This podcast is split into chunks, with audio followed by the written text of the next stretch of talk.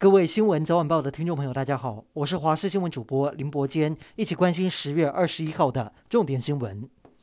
新北市双溪区虎豹潭落水意外，最后一名失踪的八岁刘小妹妹，终于在今天下午三点四十七分，在平安潭的对岸被寻获。为了尽早带她回家，一早六点，消防局出动六只的搜救犬，沿着草丛一一搜索，现场也动员超过四百人进行搜索工作。刘爸爸也特别带着黄色玩偶，要保卫女儿赶快出现。而刘小妹妹似乎也听见爸爸的心声，赶在入夜前回到爸妈的怀抱。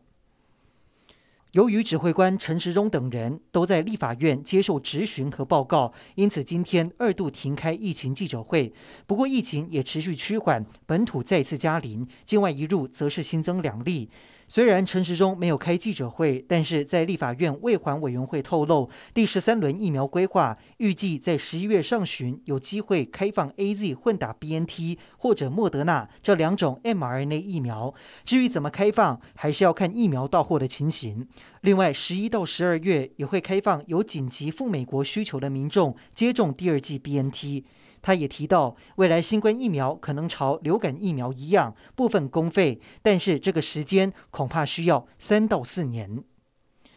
第二波的动资券和客庄券在今天出炉，动资券一共七组号码中奖，总共有五十多万人可以抱走面额五百元的动资券。另外，客庄券开出了十二组号码，一共有九万多位的幸运儿。外交部长吴钊燮这个月将访问斯洛伐克和捷克，是我国外交部长罕见出访非邦交国家。行政院长苏贞昌认为，这是台欧关系大跃进。吴钊燮将在二十六号应斯洛伐克全球安全智库邀请，在台湾论坛上发表演讲，之后转往捷克访问，接受参议长维德奇颁发奖章，也将会见布拉格市长赫吉普以及参加研讨会。不过，因为行程紧凑，配合各国防疫规定，不可出席对华政策跨国议会联盟在意大利的活动，但是会以其他方式致意。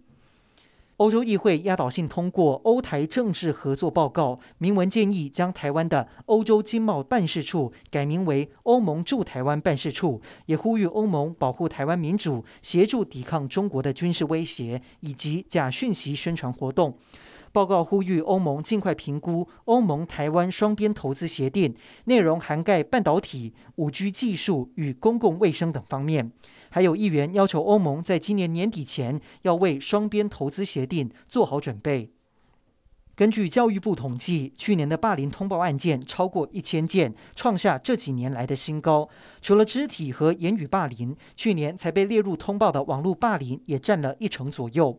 而福联盟针对国一到高三的学生做调查，今天公布上半年的调查报告，显示有超过两成的学生都曾经遭受网络霸凌，但其中只有两成愿意告诉家长和老师。以上就是这一节的新闻内容，感谢您的收听，我们再会。